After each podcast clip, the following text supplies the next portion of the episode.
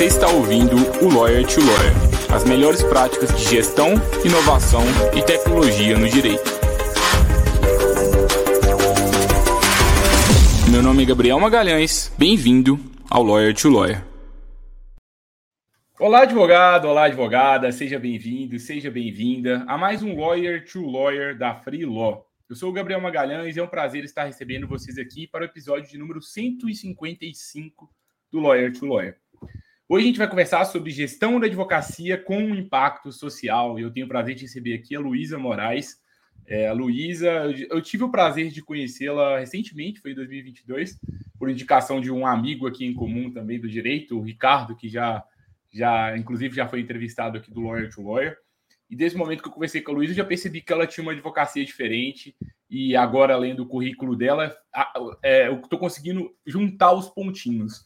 Porque, primeiro, a Luísa ela, ela fez três pós-graduações: uma em Direito Processual Civil, uma em Direito Empresarial e outra em Direito Tributário. E, além disso, ela tem é, um MBA na Fundação Dom, Dom Cabral. Então, ela consegue aliar tanto a parte técnico-jurídica também como a parte de gestão e não fica só na, na, na gestão é, visando apenas o lucro, apenas o crescimento do escritório, como também tem iniciativas muito legais é, para fazer a diferença na vida das pessoas, tem apoio a ONGs é, e outras coisas que ela vai contar aqui hoje. Então, eu acho muito bacana isso. Eu até falei com a, com a Luísa quando eu, eu vi a iniciativa que ela, uma das iniciativas que ela estava fazendo de impacto, de impacto social. Falei assim, Luísa, impressionante como que vocês estão conseguindo não perder o propósito no dia a dia, com a correria, com a loucura da advocacia, sempre lembrando de fazer esse impacto social na vida das pessoas. Então, Luiz, eu estou doido para aprender com você como que a gente faz esse malabarismo, né, de ser bons advogados, de ser bons ainda na nossa vida pessoal e ainda fazer diferença na vida das pessoas e não se esquecer de nada disso. Muito obrigado por ter topado um convite, é um prazer muito grande estar te recebendo aqui hoje. Obrigada, Gabriel, pelo convite. O prazer é nosso, né, de estar aqui e parabéns pela iniciativa, né, da percepção de valor nas atitudes na advocacia. E isso é que vai fazer toda a diferença, né? A gente caminha aí para um uma, um esgotamento da advocacia tradicional, é, um mercado que modifica e transforma com muita velocidade, é, inteligência artificial entrando para dar respostas né, mais ativas para o cidadão e para as empresas. Então, é importante a gente olhar para essa profissão com um olhar diferenciado para que a gente consiga gerar adaptação no tempo que, que evolução nos cobra, né? Eu acho que essa que é a grande diferença. É, você fez uma pergunta interessante e eu vou começar, é, tipo, deixando é, uma questão para a gente conversar aqui ao longo desse episódio, né? É, a diferença se faz no dia a dia com simplicidade. Eu acho que esse que é o caminho para a gente conseguir é, materializar propósito no dia a dia. Então a gente tem que trazer isso para as pequenas atitudes. Porque a gente pensar no macro, né? Se a gente, eu brinco que eu falo muito aqui no escritório, é o elefante a gente come mordida mordida. E ter propósito nas atitudes e ter um caminho para seguir é uma coisa muito grande, é um desafio muito grande. Então a gente vai ali em cada pequena atitude imprimindo esses pilares que a gente mantém aqui dentro na cultura para conseguir criar iniciativas como a que você trouxe no início, né? Que é a materialização aí da, do dia a dia. Eu acho que é um pouco por aí. Luísa, conta um pouquinho para da sua história para quem ainda não te conhece, como é que foi desde o momento que você escolheu a sua profissão e eu queria que você destacasse uma coisa também, porque a maior parte das, dos estudantes de direito que entram na faculdade, eles entram com os olhos brilhando e geralmente eles saem sem esse brilho nos olhos e estão advogando no mercado esses 10 anos, 10 é, anos depois ainda. Cada ano que passa parece que, que a rotina tira mais esse brilho nos olhos. Como que foi no início e o que, que você faz para manter os olhos brilhando até hoje? É, eu tenho um time aqui dentro do escritório, Gabriel, que briga comigo para comer, para sair, para não trabalhar tanto, porque esse brilho está vivo, né? Até hoje. É com muito prazer que eu, que eu faço o que eu faço. É, eu escolhi minha primeira escolha, né? Fazendo aí um, um, um reconnecting, né? Assim, do, do, da minha trajetória, mas a minha primeira escolha foi arquitetura. E depois da arquitetura, eu fiz direito por interferência de uma psicóloga que trabalhava com escolhas vocacionais, testes vocacionais. E eu fui fazer direito, por fim, conformada com a fala dela, e sempre fui também uma admiradora aí da profissão da psicologia e questões como autoconhecimento, então sempre foi uma coisa que me atraiu muito. E hoje eu digo que eu não advogo, é, propriamente dito, mas eu construo soluções, é, ambientes melhores para as pessoas poderem exercer a advocacia. Então, acho que eu consegui juntar um pouco ali do desejo da arquitetura, um bem-estar, uma visão agradável, um senso estético. Eu gosto disso e isso eu acho que minha profissão acabou virando uma fusão sabe, disso tudo. Eu me especializei em direito previdenciário por uma questão de um, um, um propósito claro de combater opressão. Então, os valores em mim, valores sociais, valores que eu trouxe da minha família e, e, alguns pontos que são muito firmes na minha formação, trouxe também a questão da opressão. E eu fui advogar na área de previdência pela opressão que existia no sistema. Então, é um sistema de previdência complementar que a força né, é, política, econômica, regulatória são muito fortes em cima do cidadão. Então, eu escolhi a minha, a minha especialização em previdência privada, fechada, que é a minha especialidade, mas também atuo muito na previdência social nesse sentido. Toda vez que tem ali um desfavorecimento, que é o que o jovem, né, na faculdade chama de justiça, né? Ele traz a questão do justo, eu acho que passa um pouco por essa opressão. E foi aí que eu estabeleci toda a minha carreira e fui desenvolvendo o escritório é, como empresa.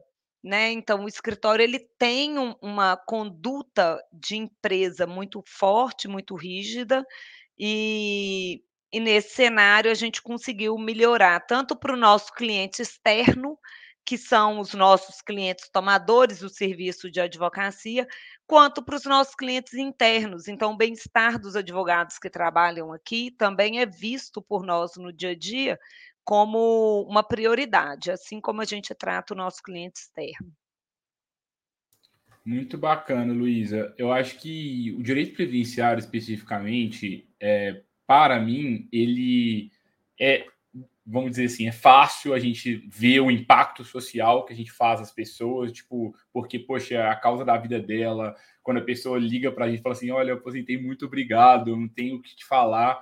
É muito bacana ver o impacto que a gente gera na pessoa, mas ao mesmo tempo, como uma advocacia para pessoa física, geralmente o escritório tem um volume grande de clientes e é, parece que vira só mais uma sentença né, para vários escritórios, né? É só mais um caso e a gente esquece do impacto social que aquela causa tem, esquece que é a causa da vida da pessoa. Às vezes a pessoa está ali querendo um andamento e, e a gente não entende, fica assim, meu Deus, a pessoa está enchendo o saco aqui do escritório.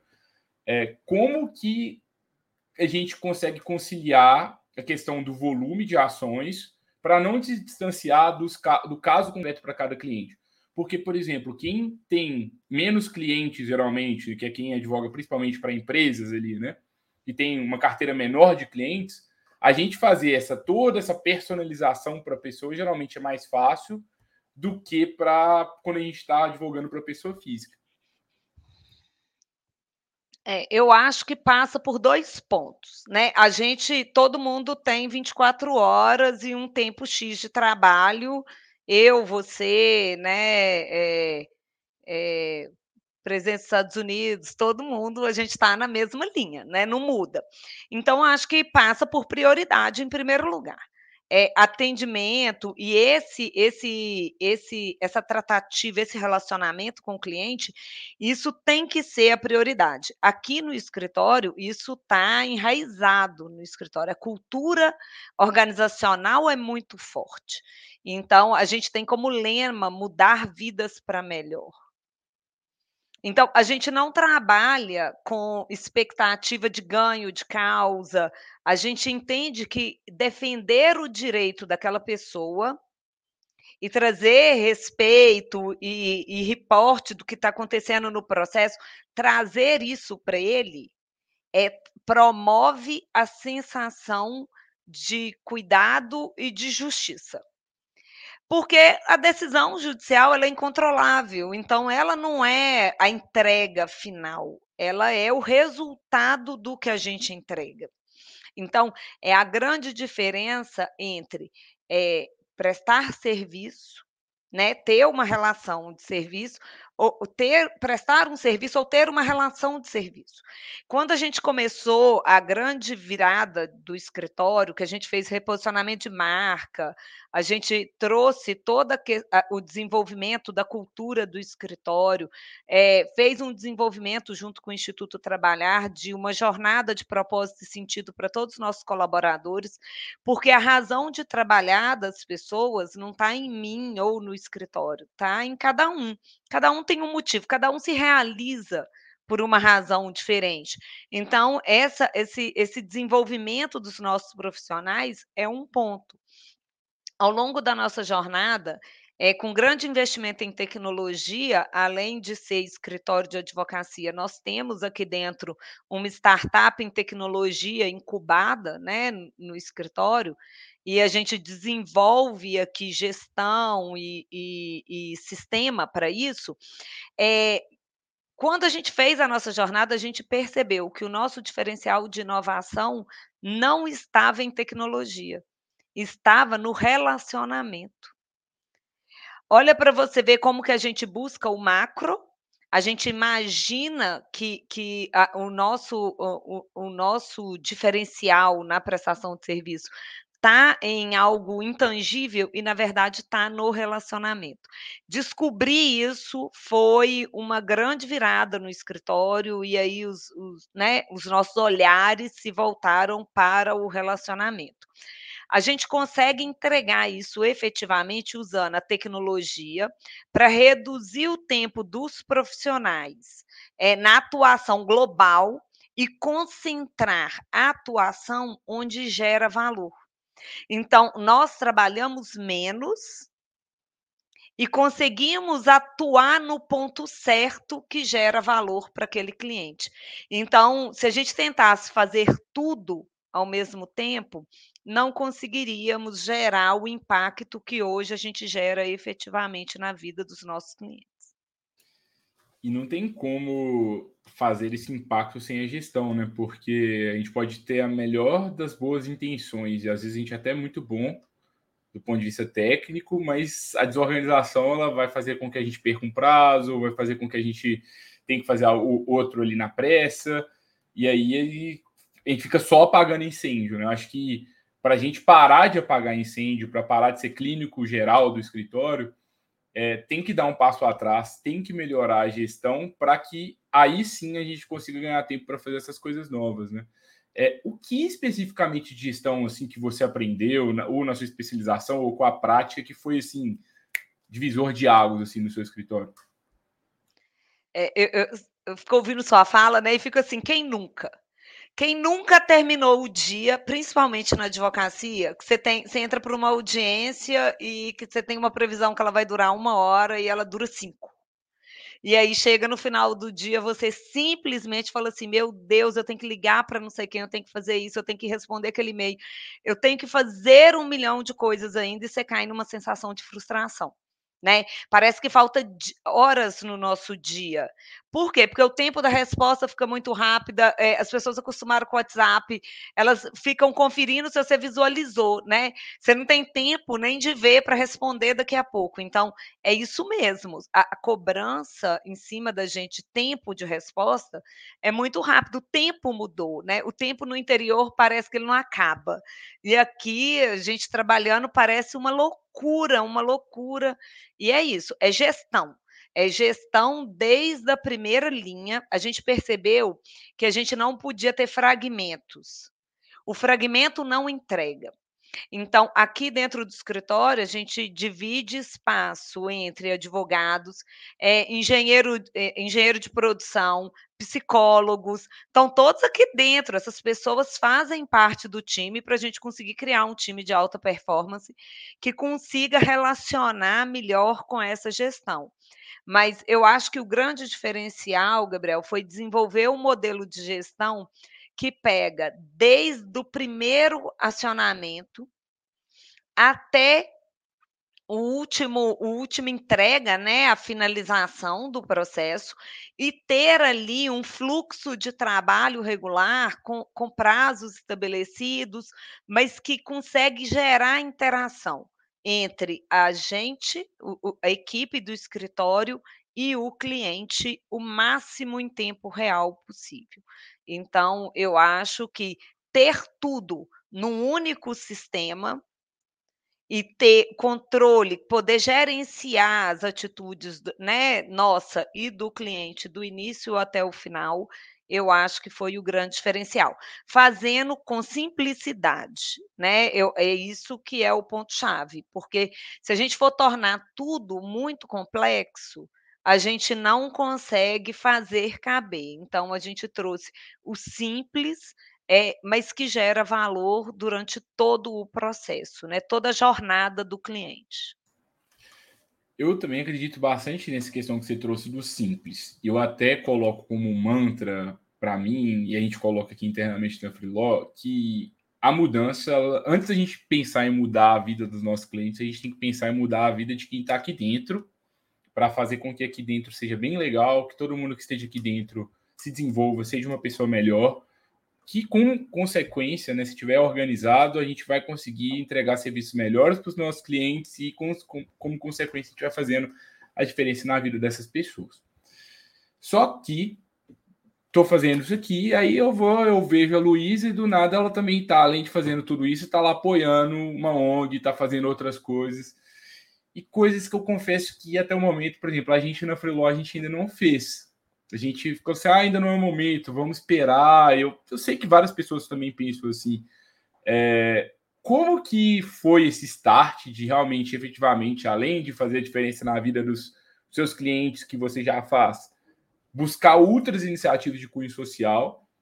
Como que encaixa isso na rotina? Eu não sei ainda, eu queria muito o seu segredo, é, imagino que vários ouvintes também. É, eu acho que a primeira coisa é pensar quem é cliente, né?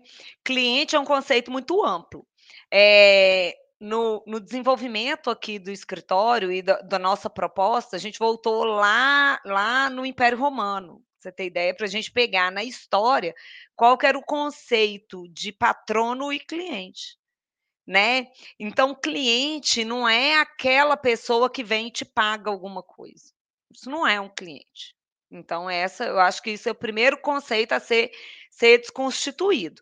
Então, a gente aqui dentro, a gente tem o cliente, o cliente em potencial, a gente tem o cliente interno, né? Que, onde entra ali os nossos colaboradores, nosso, os nossos parceiros. A gente tem que cuidar de todos os clientes.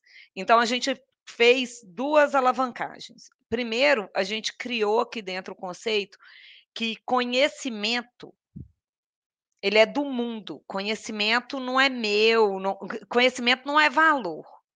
É, quanto mais as pessoas conhecerem, mais elas percebem que existe ali uma coisa que eu desconhecia. Os nossos clientes em potencial, eles sequer conhecem seus problemas, principalmente numa área de advocacia. Então a gente fala assim: ah, vou fazer uma, uma advocacia preventiva. O cliente me pergunta antes de virar problema, ele não sabe nem o que, é que vai virar problema. Isso não vai resolver, não vai solucionar. Então, a gente criou né, o canal Tudo sobre Fundos de Pensão.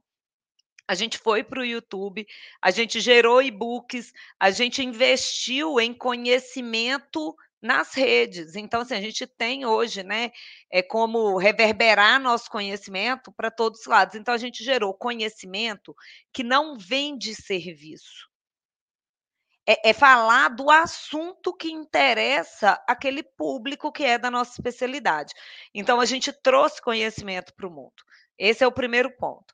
E quando a gente desenvolveu tecnologia, é, a gente já tem o aplicativo, né? Que está tá sendo, foi o pré-lançamento do aplicativo, vai estar tá disponível para os nossos clientes.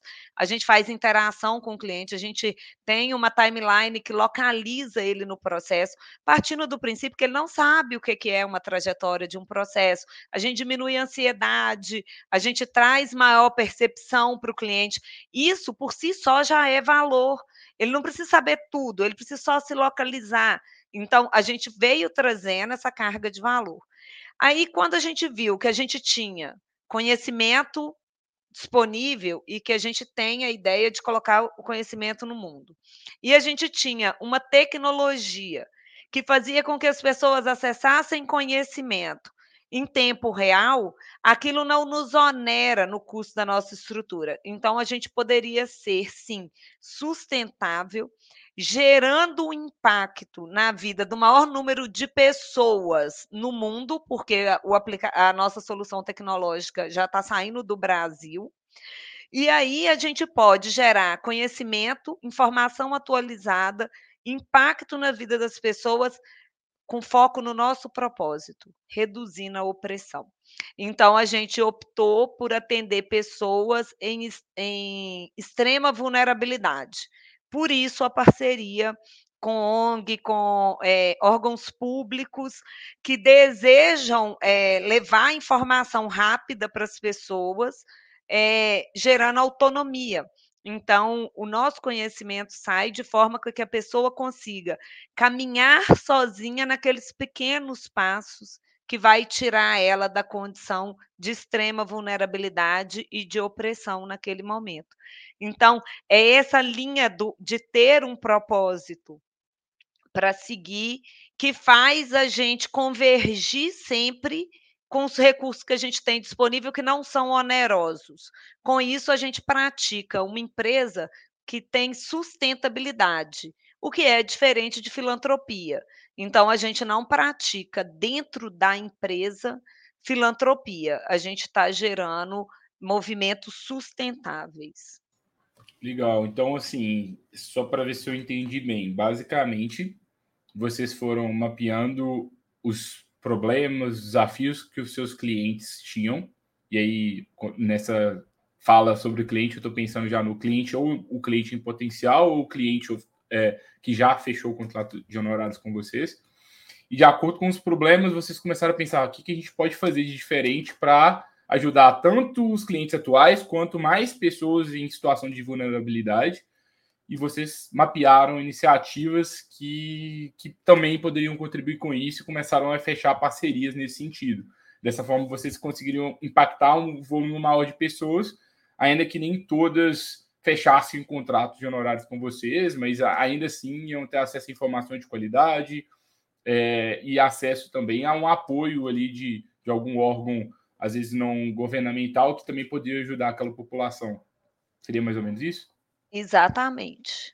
Exatamente. A gente consegue gerar é, resultado é, rápido é, e autônomo. Então, a gente devolve para as pessoas, através do conhecimento, com acesso fácil, autonomia para atuação com independência. Então, você não precisa de tantos esforços ao redor para fazer aquela pessoa sair da condição que ela está no que é ali casos extremos, né? Então, é, esse foi o nosso objetivo. O resultado é, traz valor para a gente, impulsiona o nosso time a continuar prosseguindo, todo mundo trabalha melhor, é, não nos onera, porque a tecnologia já está disponível, a gente testa as nossas habilidades através da, né, cada vez que a gente alcança o resultado, a gente né, sai satisfeito e valida as nossas hipóteses. Quando a gente não alcança, a gente consegue perceber ali onde foi que não comunicou, né, o porquê que a gente não alcançou aquele resultado e aprimora a cada dia as nossas próprias iniciativas. Então tem sido um é, tem sido resultados expressivos é, por conta dessa convergência mesmo. É, o foco não está nos contratos. É, isso é consequência, né? A, a, gente, a gente se tornar bem sucedido na advocacia é uma consequência do que nos retorna, não é o que nos move. O que nos move é reduzir essa opressão no ambiente jurídico e, de fato, mudar a vida dessas pessoas para melhor e no maior número de pessoas que a gente conseguir alcançar. É, se a gente conseguir alcançar duas, está ótimo. Se a gente uhum. conseguir alcançar 2 milhões, está ótimo. A gente foi o mesmo esforço para alcançar duas ou 2 milhões. Legal. É, eu acho que assim, como consequência, eu acho que escritórios que têm uma gestão com impacto social crescem mais crescem mais rápido, crescem melhor, de forma mais sustentável do que quem não, não pensa dessa forma. Porque fico, fico pensando, né? Poxa, eu trabalhar no escritório que tem iniciativas desse, desse sentido e sempre me lembro do meu propósito, é uma coisa que me motiva muito, né? É, do que eu simplesmente trabalhar ali fazendo as coisas sem, sem é, realmente naquela rotina louca da advocacia, sem me recordar do porquê que eu entrei na faculdade de Direito. Ainda mais na nova geração aí que está no mercado de trabalho, que cada vez mais essa questão do propósito é importante. As pessoas, sem se conectar com isso, elas não ficam motivadas para trabalhar e vão ter desempenho bem pior né, do, que, do que quem está tá com essa motivação ali, é, que a cultura do escritório está contribuindo. E acho que o conteúdo de hoje me fez lembrar de um vídeo que eu já citei aqui em vários episódios, e quem ainda não, não assistiu, assim que acabar aqui, vai, vai assistir, grava algum, é, reserva algum horário, que é o vídeo do Golden Circle, que é do Simon Sinek, que é um dos vídeos mais assistidos da história do TED, que é um, uma plataforma de palestras de 15, 20 minutos. Ele vai comparando ali nesse vídeo, né, a Apple com a Dell. E assim, no fundo, né, a comparação que ele traz é muito assim, é uma pergunta mais ou menos assim: você compraria um, um carro da Dell da empresa de computadores, da Dell? Não, acho que não faz tanto sentido comprar um carro da Dell, porque a Dell é uma empresa que vende computadores. Ah, mas você compraria um carro da Apple? Compraria.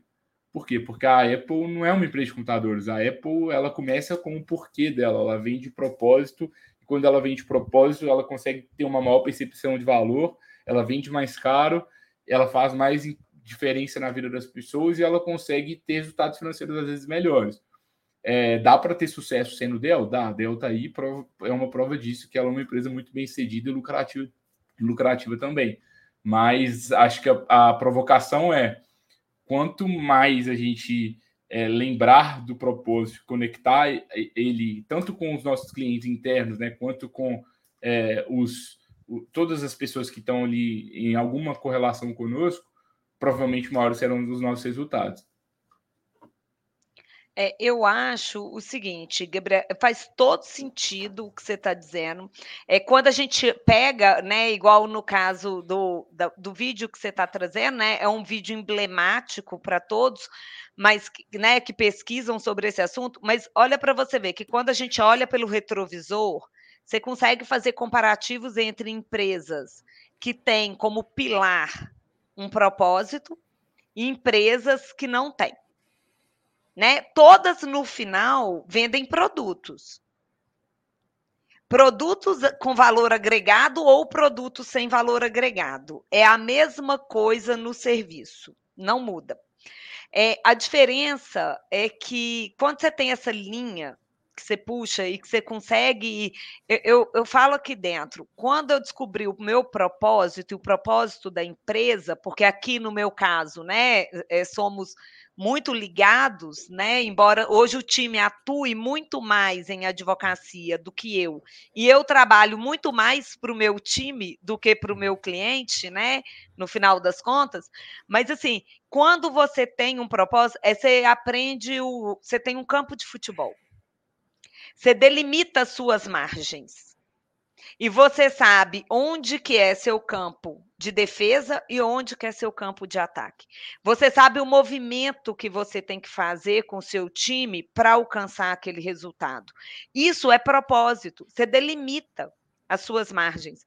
Hoje, aqui dentro do escritório, nós temos muito mais serviços que antecedem o processo judicial do que o processo judicial em si. O nosso próprio modelo de gestão hoje está se tornando disponível para o mercado como modelo de gestão, sistema, plataforma, treinamento. Os indicadores, é, a gente faz aqui uma gestão transparente do escritório. Os números do escritório são abertos. O time é sócio do escritório. A gente tem, em julho, um crescimento de 153% em relação ao ano passado inteiro. É o modelo de gestão que trouxe esse resultado. Isso dá para ser. Em, é, a gente já tem muito tempo de caminhada, né? Mas isso pode ser em micro, macro ou só dentro do seu propósito. Não significa que crescimento seja o seu propósito. Significa que quando você tem ele, você caminha de um ponto até o outro e é percebido de uma maneira diferente. E isso agrega valor para o que você faz.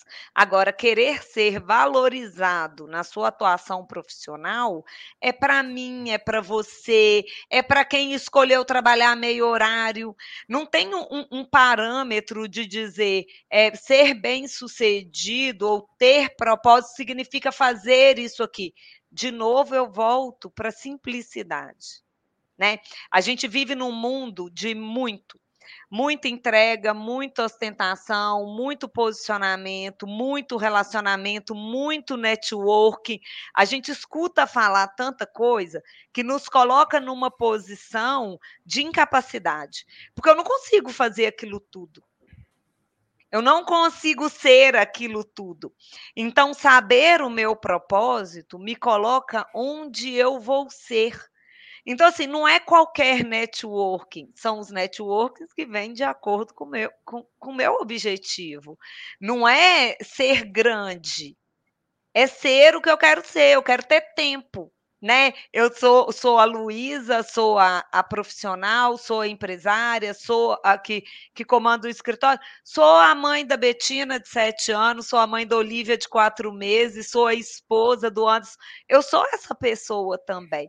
Então, não é querer é, é, o, o, grandioso, não é querer, é, é saber o que eu quero. Então, para você fazer é, para fora e, ter, e gerar valor para fora, é importante, eu acho que, em primeiro lugar, é olhar para dentro e, e, perguntar, né? Fazer a pergunta difícil, reconectar e mesmo fazer esses movimentos, né? De, de voltar atrás e falar assim: o que é que me trouxe até aqui? Olhar pelo retrovisor, igual você olhou aí para a Dell e para Apple, olhar pelo retrovisor e falar assim: o que é que me trouxe até aqui? Quem que eu sou? É, o que, que eu quero fazer? E aí criar um, um, um caminho. Vocês têm uma plataforma, né? Igual a Freeló, que é assim parceira nossa possibilita um monte de, de, de ações né, é, reais. E nós temos pessoas que têm o desejo de trabalhar no modelo que a Freeló oferece. Ser o melhor ali dentro, perceber valor, entregar valor ali naquela atuação, é significativo para mim, para a minha cadeia, para o meu cliente.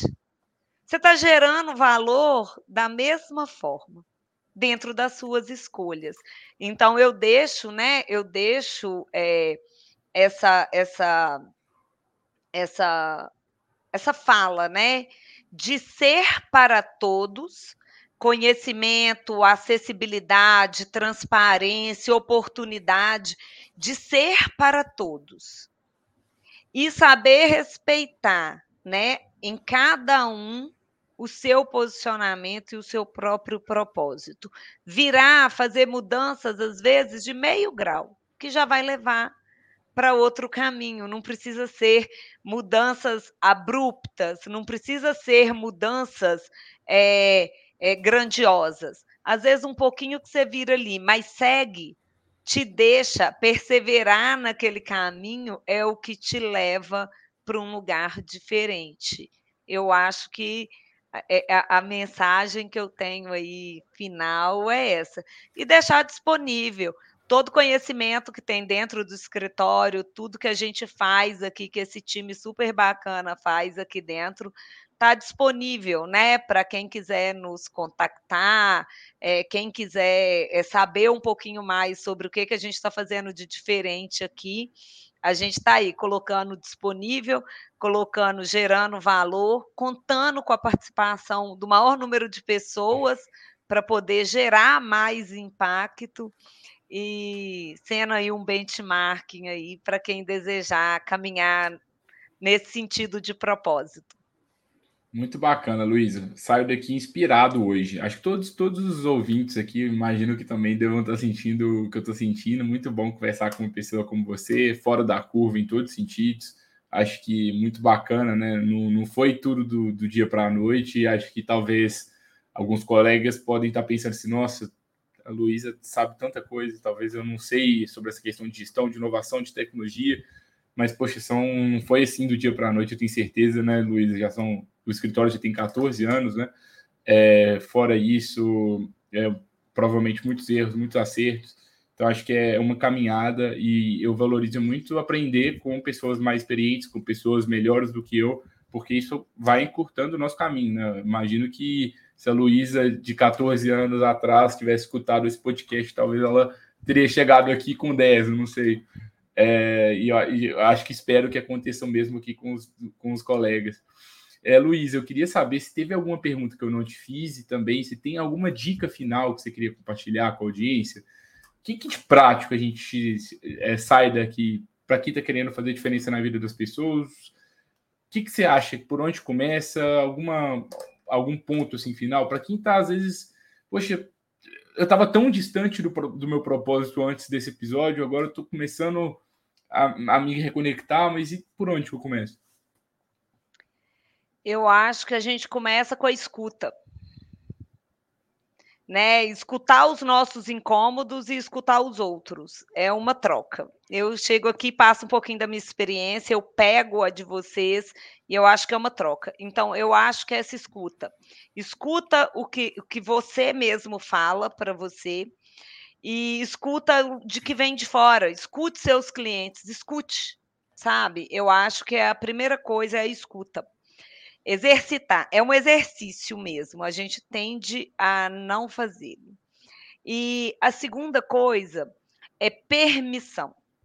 Não existe inovação, não existe mudança quando a gente se cobra muito e a gente se julga muito.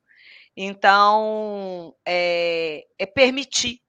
É, permita testar e errar, permita não ser como o outro quer que seja, ou como a maioria é eu acho que é a permissão. Na hora que você traz permissão, você começa a colocar em prática quem você é. E aí você vai achar o seu caminho é, de propósito. Tudo passa por muito trabalho, né? Não, não, tem, não tem como. A gente tem que trabalhar muito dentro daquilo que a gente acredita. Os caminhos que a gente cria são caminhos mais difíceis do que os caminhos prontos. Então, é perseverar e um pouquinho de cada vez. Para correr uma maratona, um dia você aprendeu a andar. Então, vai um passo de cada vez e daqui a pouco acontece e aí você fala assim, ó, oh, achei. E aí eu acho que é mais ou menos por aí. Escutar, sentir aí o que vem de dentro e de fora, escolher um caminho e perseverar nele numa marcha é, é, contínua e, e, e confortável. Eu acho que é por aí. Muito bom, Luísa. Muito obrigado. Prazer grande ter aprendido com você. Agradeço a todos os colegas, advogados e advogadas pela audiência. Se gostou do conteúdo, marca a gente lá no Instagram, freelaw.work. Também compartilha com outros colegas, advogados e advogadas.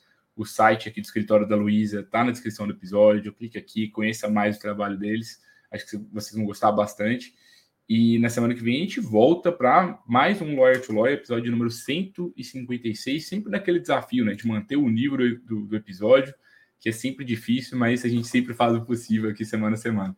Obrigado, pessoal. Até semana que vem. Tchau, tchau.